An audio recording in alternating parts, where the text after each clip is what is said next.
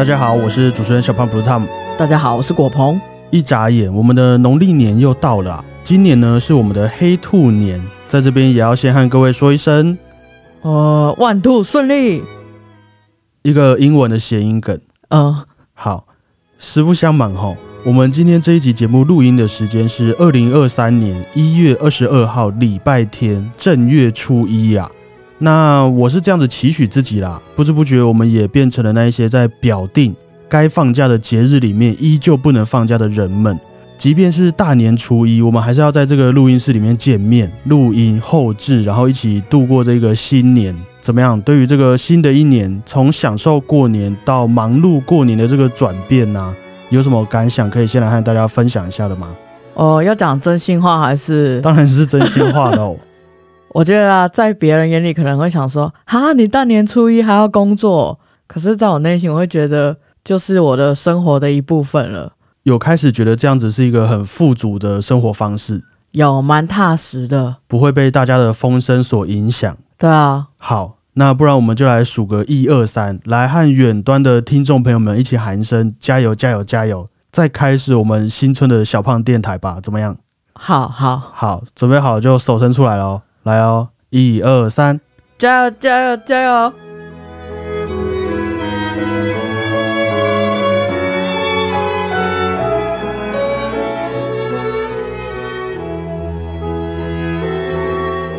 去年的农历新年，我们在网络上找了线上虚拟算命师来算命，也和大家分享我们的一个二零二二的运势。那你还记得当初虚拟算命师给你的一个忠告是什么吗？我倒是很忘记了。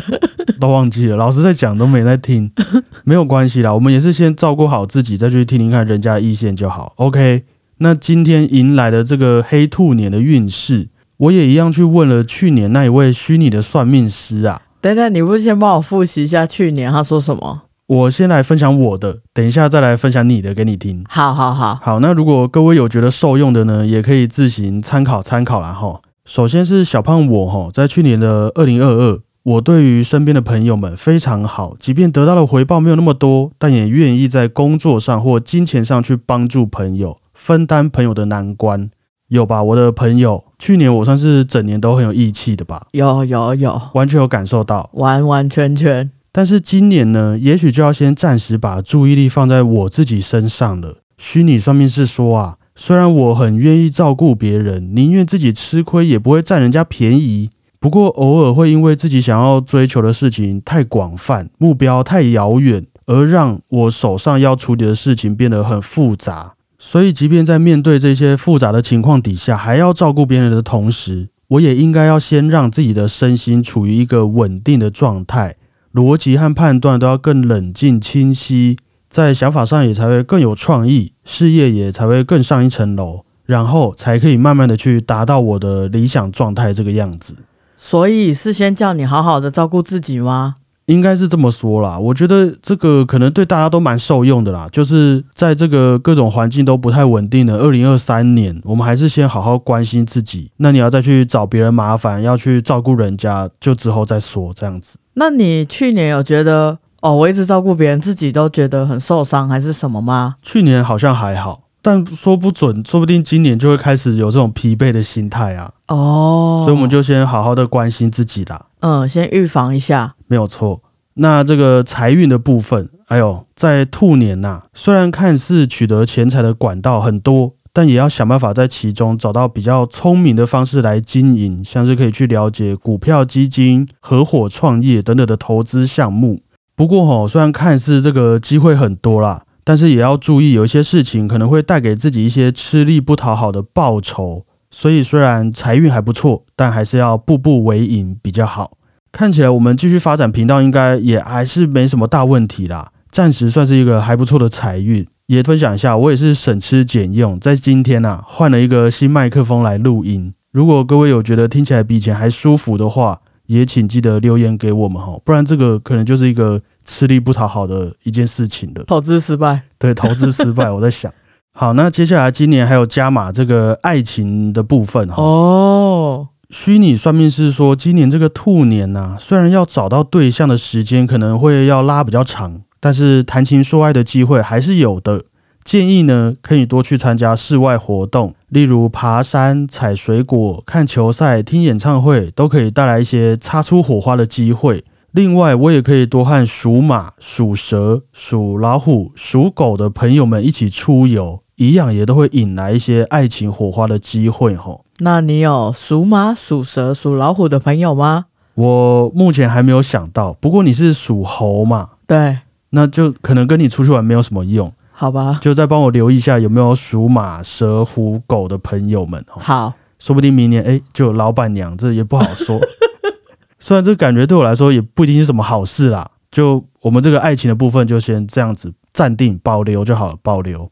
那接下来就轮到果鹏的部分了哈。在去年的虎年呢，你对于事业发展上开始有了许多新的想法，也很积极的考虑更多不同层面的可能性。再加上你本来就建立了一些好人缘，或许可以给你带来一些赚钱的机会。而且你去年呢，对于钱财上面也比较容易满足啦。不太会因为理财而和身边的人产生什么冲突或是一些问题。这样过了一年，有觉得怎么样特别的感触吗？其实蛮准的，我觉得。不过理财，我觉得好像就是有要开始规划这样啊，要开始成长了，是不是？对对对。好，那我就继续跟你分享啊。但是你今年呐，一样是处在这不稳定的二零二三。和我不同的是哦，反而你也许可以去更注重一些朋友们的帮忙，不论是。可以安慰你的朋友，刺激你学习的朋友，跟你一起进步的朋友，都是很不错的选择。因为你可能在今年，万一遇到问题的时候，有时候可能会比较情绪化，很会钻牛角尖，还很固执，那就会在你的工作上，或者出去玩的行程上，也许多少会影响到自己的心情啊，让自己没有那么顺利，也没有那么开心。所以，如果你之后发现一些单靠自己可能很难完成的工作啊，就可以去多多寻找朋友的帮助。即便是家人啊，或是伴侣也好，得到自己身边的人的一些支持，也会让你更有目标，还能够和大家一起分享，哎，这个赚钱和成长的喜悦，也才不会说在自己身上出现一些既吃力又不讨好的状况啦。所以尽量不要埋头苦干，这样。哎，对，尽量不要单打独斗。其实你是有很多身边的朋友们是愿意跟你一起努力的，这样子。嗯，好，不错。那至于这个财运的部分，哎，今年呐，就像你说的，请审慎理财，为了避免各种不同的问题，需要增加日常支出的情况啊，也最好持续养成理财储蓄的一个习惯。而且，对，也一样的，或许在这个过程当中，你也都能找个帮手或是伙伴陪你一起度过这些时刻。但是也要切记哦，不要不小心得罪到他们，以免错失一些财富累积的良机。所以，譬如说我集资买大乐透，会比我自己买大乐透更容易中奖吗？有可能，但是千万不要和那个集资的朋友们吵架，以免到时候他们中奖了不分你。哦，就有这个可能性呐。OK，好。不过接下来爱情的部分，吼哦，也许会出现一些一见钟情、马上来电的机会哦。哎呦！一样是可以多去进行一些在阳光底下的户外活动，像是打球、爬山、骑脚踏车、看棒球赛等等，都可以增进你和你对象的一个感情。那如果之后顺利有了另外一半的话，就可以找一些属猪或是属老鼠的朋友们陪同你们一起参加各种行程，因为他们也许可以让你们之间的气氛变得比较和谐，进而推动这个爱情的种子。在之后啊，万一啊还有更进一步的计划。像是你们想要同居或是直接结婚的话呢，其实在这个部分你也不用担心，你在今年呐也可以努力去得到一些朋友和家中父母的支持和帮助吼。所以比起财运的部分，我觉得或许感情方面是你今年可以多多留意，是不是有什么机会的啦？听起来很不错哎。我觉得整个大方向还是你今年可能要比较重视你身边的各种亲朋好友，这样子好像是这样哦。对，有问题的话，哎，欢迎提出问题，让大家一起帮助你，一起前进，一起成长。好，好，那以上就是我们虚拟算命师分享的这个兔年运势，感觉起来啊，还是那个肉眼可见的阴霾和难关是很多的，好像彼此都有一些要去注意和克服的地方，不太能随便让你自由的伸展。就也希望经历了这成长痛的时期呀，都能再以一个新的自己来面对这个世界啦。只要不放弃，就还有看见阳光的机会哈。好励志哦！新的一年呐，还是要心灵鸡汤一下。点播这一首在一八四三年兔年出生的挪威作曲家葛利格，他的《皮尔金第一号组曲》里面的晨歌这个段落，早晨的晨，歌颂的歌。这皮尔金一开始呢是作为挪威剧作家易普生的剧作而诞生的吼。那格里格一开始也帮这出剧来配乐，后来从里面二十几个乐章中挑出了八个乐章，组成了皮尔金第一号组曲和第二号组曲。待会要点播的晨歌这个乐章，也是在皮尔金组曲里头可以说是最受欢迎，也最常出现在各种流行文化中的段落之一。那除了好听以外的同时啊，也让我们在这个新年感受一下，在沙漠中的清晨带来的这种清新脱俗、沐浴在阳光底下的一种氛围。吼，挪威作曲家格利格《皮尔金第一号组曲》里面的晨歌。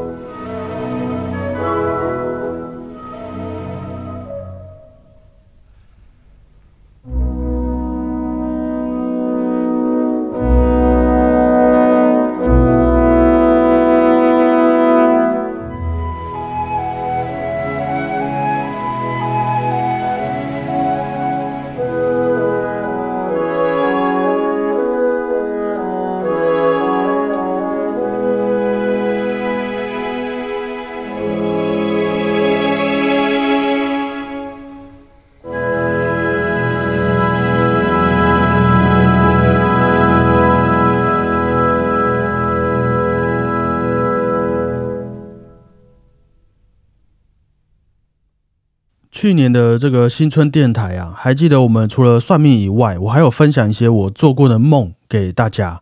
不确定是什么原因啊，可能是睡不太好的关系。其实我一直以来都很会做梦，而且也常常是我起床之后都还可以记得的这个梦境。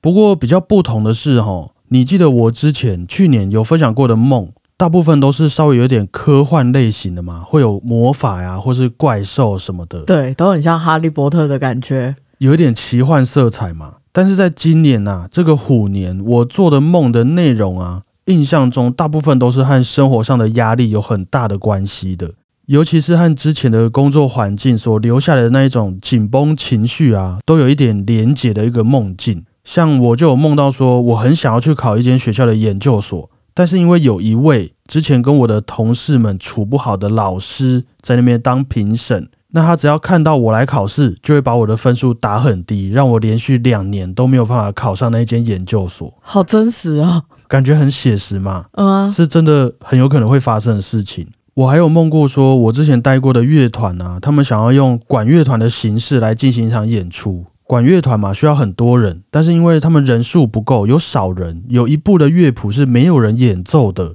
所以他们想要找我回去帮忙吹乐器，帮忙那一场的演出。结果我到现场之后啊，发现他们通知我来的时间根本已经就是在进行总彩排了，待会就要正式演出了。于是我就很急忙的赶快先去换好演出服装啊，组装好乐器。结果找到自己的座位之后，发现说啊。他们放在谱架上，准备要给我的乐谱，根本就都没有整理好，甚至里面还有一些完全不是今天要演出的曲目内容。总之，我就在那个总彩排的时候，就我自己一个人一团乱呐，我就一直问别人：“哎，这是要怎么样？现在在第几首？”一直在那边弄谱，然后也根本都没有一起彩排到。后来总彩排结束之后，就有其他团员跑去问那个乐团的负责人说：“哎啊，这个小胖不是枪手吗？怎么找他来啊？刚刚都没有一起吹。”结果负责人就跟他说：“哦，小胖哦，他本来就这样子的人啦，习惯就好，他就没什么责任感呐。”我当下就是直接气到醒来，你知道吗？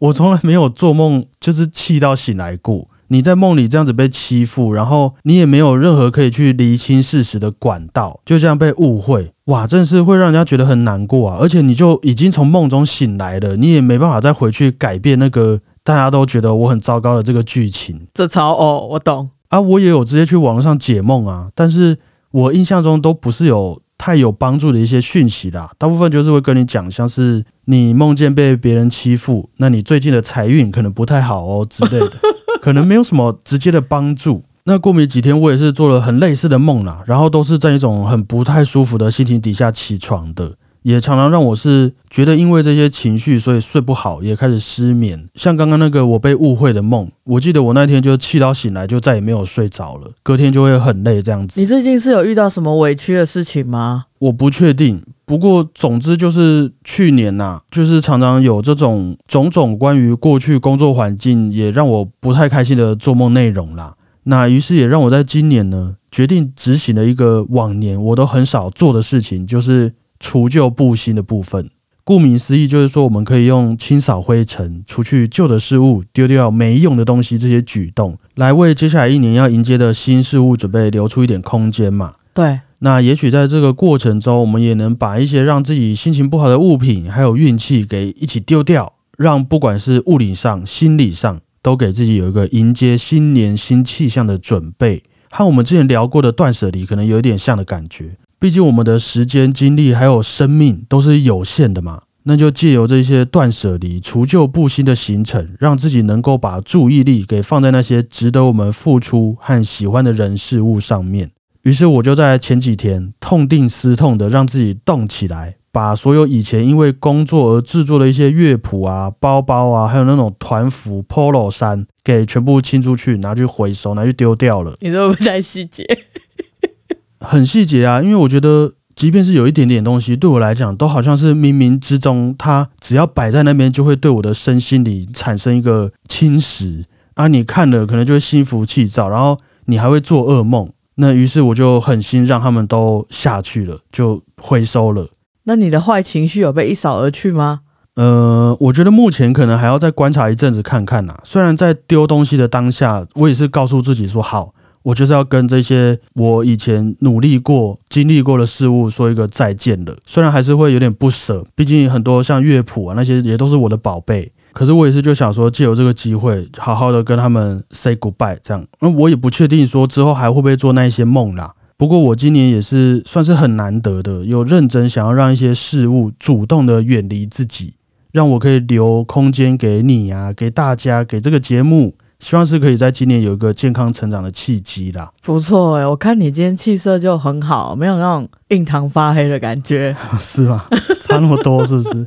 其实我觉得这样子也蛮好的。我们有一个一月一号的元旦，还有一个农历新年，中间还有一点时间给我们来个心情缓冲一下。可能你跨年要做的事情啊没做完，新年新希望也还没想好，没关系，整理一下。我们一次在农历新年来处理干净，感觉也是一个很人性化的节庆嘛。亚洲人很聪明哎，很聪明啊。那这样子，我们分享完今年虚拟算命师的建议，还有我今年除旧布新的内容啊。节目的最后，在这个还剩一个礼拜左右的春节啊，有没有什么想要对大家或是对自己说的话，可以分享一下来做个结尾的呢？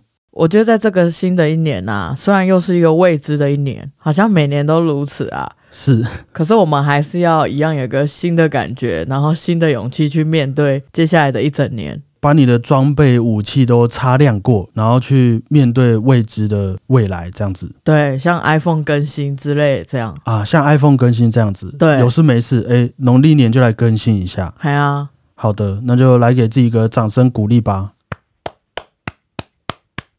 以上啊，也希望不论是正在大吃大喝，或是正在认真工作的听众朋友们，都能在今年有一个健康快乐的年假呀。那今天的最后一首作品。一样是在兔年一八一九年创作完成。你知道我这个年份，我都是用二零二三减十二这样一直下去算的，然后再找那一年作曲家发生了什么事情。一八一九年创作完成，艺术歌曲之王舒伯特的《鳟鱼五重奏》的第四乐章主题与变奏。当年二十二岁的舒伯特到了阿尔卑斯山附近的一个小镇去演出，也在那边熟识了一位大提琴家朋友。那这一位朋友呢，就希望舒伯特能用他的艺术歌曲《鳟鱼》的主题来创作一首室内乐作品，让他可以演奏。于是舒伯特就看着这阿尔卑斯山的风景，写下了这首《鳟鱼》钢琴五重奏。那比较特别的地方是，哈，通常我们说的钢琴五重奏，大部分是由一台钢琴加上一组弦乐四重奏而形成的。那弦乐四重奏的配器通常有什么？大提琴，大提琴。两只小提琴，两只小提琴，中提琴，中提琴没有错啊。那整个高低音的分布很明显，在这钢琴五重奏里面的大提琴手就会是主要负责一些低音域的部分嘛。不过刚刚也有说到，这部作品是舒伯特的一位大提琴家朋友委托他创作的，所以有可能舒伯特为了要凸显大提琴的一个特色啊，让他比较能够自由的发挥，于是就从弦乐四重奏里面的两只小提琴拿掉了一只。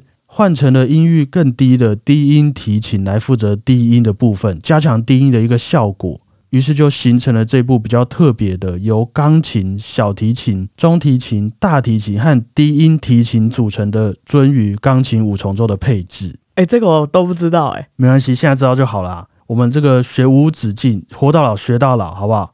虽然是过年期间呐，不过这一题考试是很有可能会考的哦。如果有要考音乐系或是音乐班的朋友们，可以注意一下了。舒伯特的钢琴五重奏鳟鱼使用了哪一些乐器呢？大提琴、低音大提琴。你可不可以照顺序啊？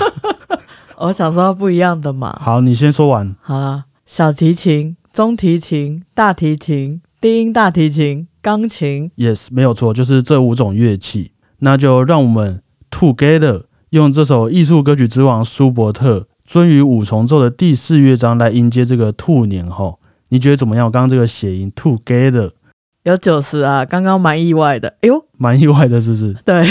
那跟你刚刚一开始的那个 one two 顺利嘞？你这个 together 比较融合在整句话里面哦，比较完整一点。对，好，OK。感谢各位，我是主持人小胖 Blue Tom。谢谢大家，我是果鹏，也祝福各位在这新的一年平平安安、健健康康。大家再会啊！Happy New Year to you！